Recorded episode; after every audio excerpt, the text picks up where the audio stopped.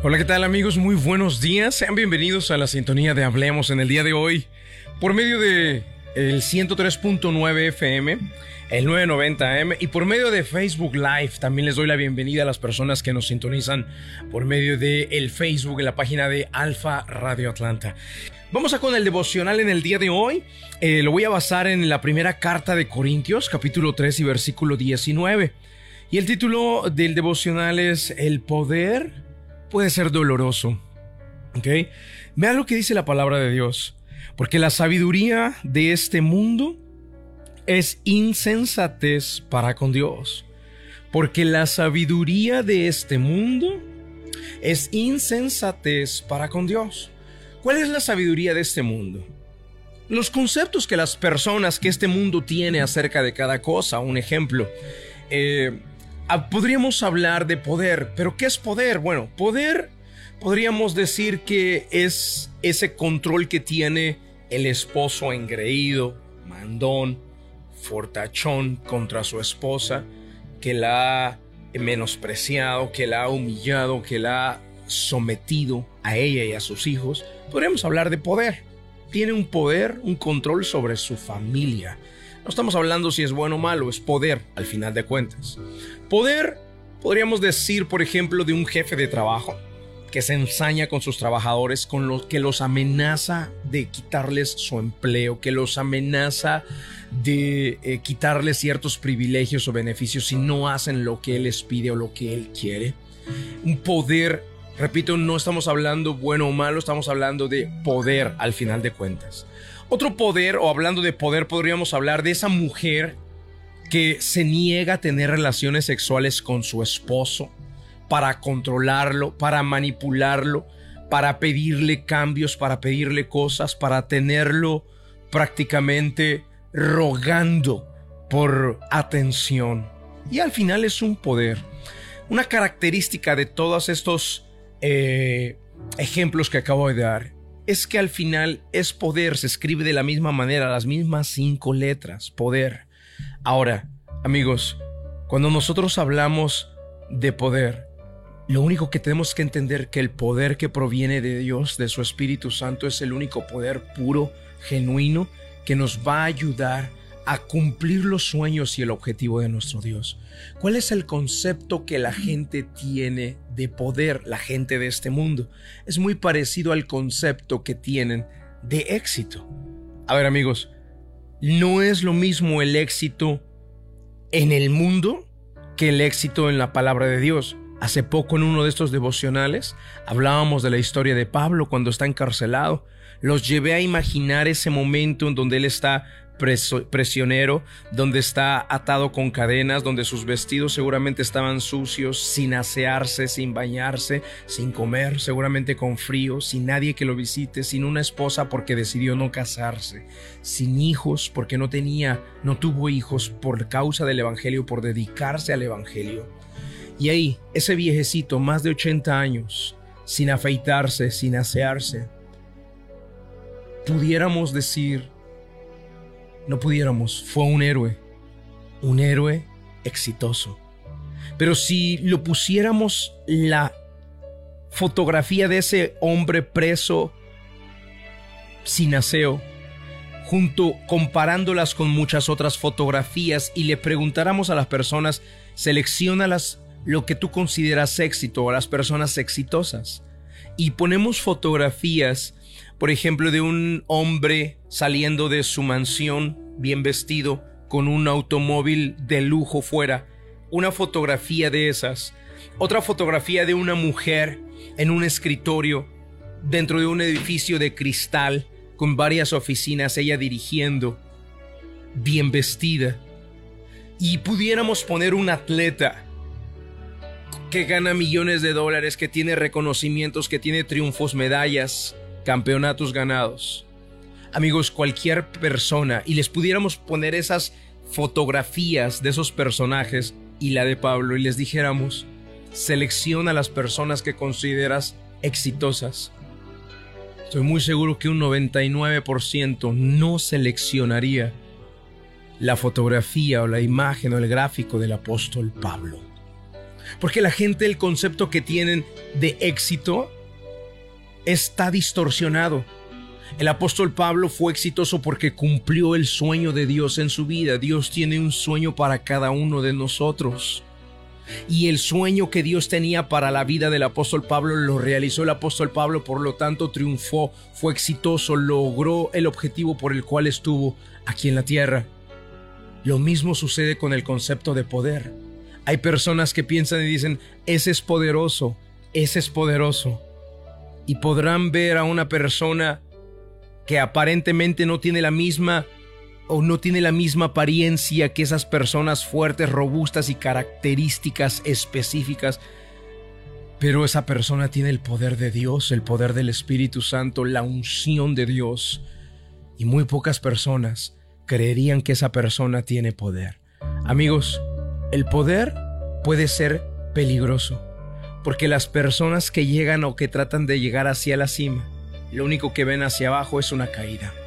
Y es lo mismo que ha pasado con muchos grandes deportistas.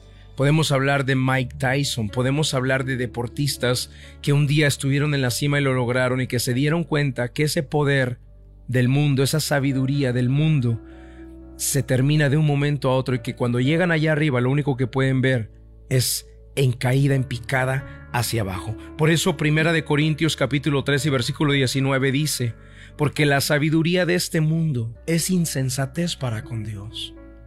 La sabiduría de este mundo es nada, es necedad, es insensatez para con Dios. Hay gente buscando poder, hay gente teniendo sed de control, de influenciar, pero ese poder, esa sabiduría del mundo, para Dios o para con Dios, es insensatez.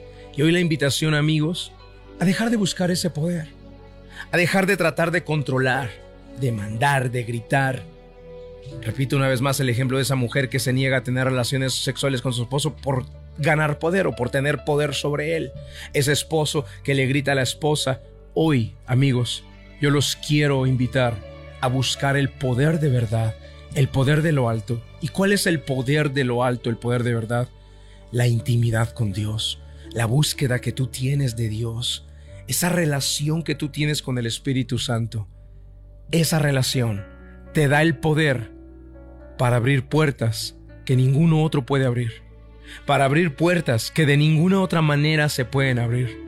Esa relación con Dios el crecer de la llenura del Espíritu Santo te da el poder de realizar lo que no podías realizar por tus propias fuerzas. Hoy amigos, la invitación a decirte que el poder de este mundo es peligroso, porque al llegar a un punto hacia la cima, si es que la hay, lo único que se ve hacia abajo es caída en picada. Y a todos les ha pasado. Personas que ganaron la lotería y que tenían el poder del dinero.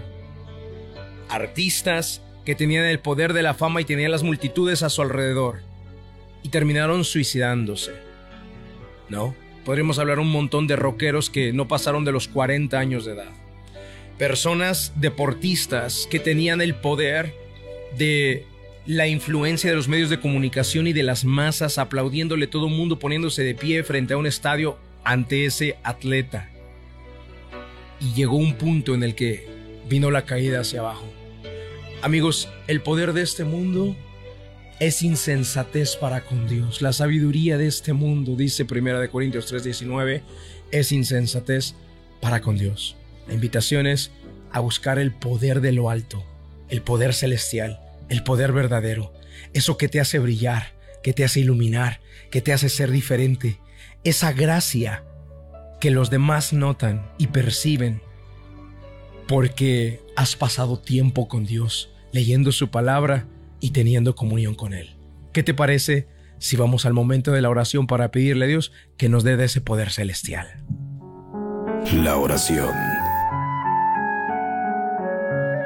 es un medio de acercarnos al autor de la vida. Ponga su mano en su corazón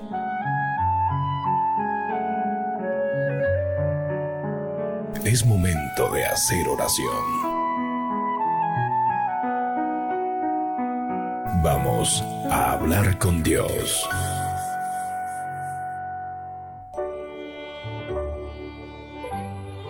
Padre, en el nombre del Señor Jesucristo de Nazaret, en este día nosotros queremos invocarte para agradecerte por la vida, Señor, y para darte también las gracias por tu palabra, porque ella nos guía, Señor. Y hoy tu palabra nos ha dicho que la sabiduría de este mundo es insensatez para contigo. Gracias por hacérnoslo ver, Señor, porque muchas veces vamos detrás de esa sabiduría del mundo. Vamos buscando ese poder del mundo. Señor, invertimos recursos, tiempo, invertimos una vida entera para tener el poder sobre las finanzas, para tener suficientes finanzas para controlar y tener poder y tener estabilidad y tranquilidad.